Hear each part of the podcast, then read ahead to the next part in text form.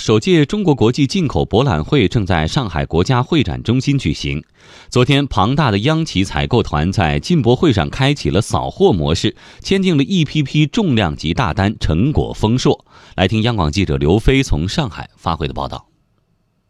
在首届中国国际进口博览会期间，中核集团相关单位与俄罗斯国家原子能集团公司有关单位签署了多项合作文件。中核集团宣布，经统计，未来五年，中核集团进口采购和海外业务本地化采购整体需求将超过一百二十亿美元。其中，核电核燃料产业为主要采购需求领域，并且未来五年在核电领域将持续推动以华龙一号为代表的海外项目本地化采购，积极协助“一带一路”沿线国家工业体系建设，促进当地经济发展，创造就业岗位。中核集团董事长于建峰表示：“以本届进口博览会为契机，共享中国改革开放的成果，中国核能产业发展，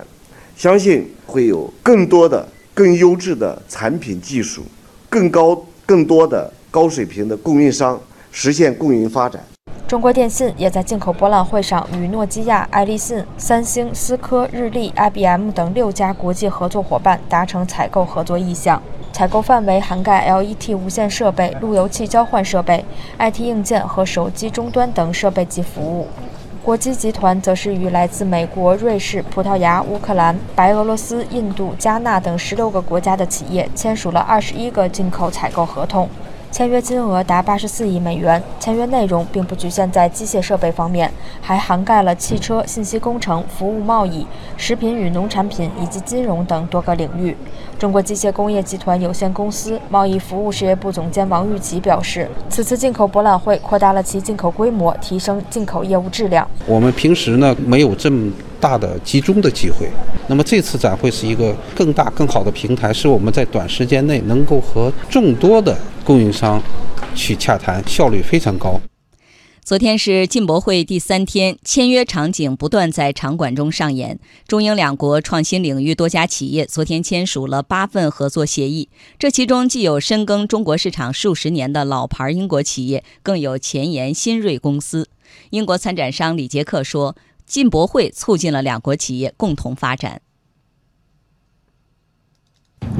在很多领域，中英都可以相互借鉴。比如，英国的企业可以学习中国的企业家精神，而英国的创新能力也可以帮助中国更加全球化。一笔笔订单充分表明，进博会不仅促进了企业的直接成交，展示了中国对外开放的决心，也在打破国际供需间缺少有效对接的瓶颈，建立世界贸易长效机制做出探索。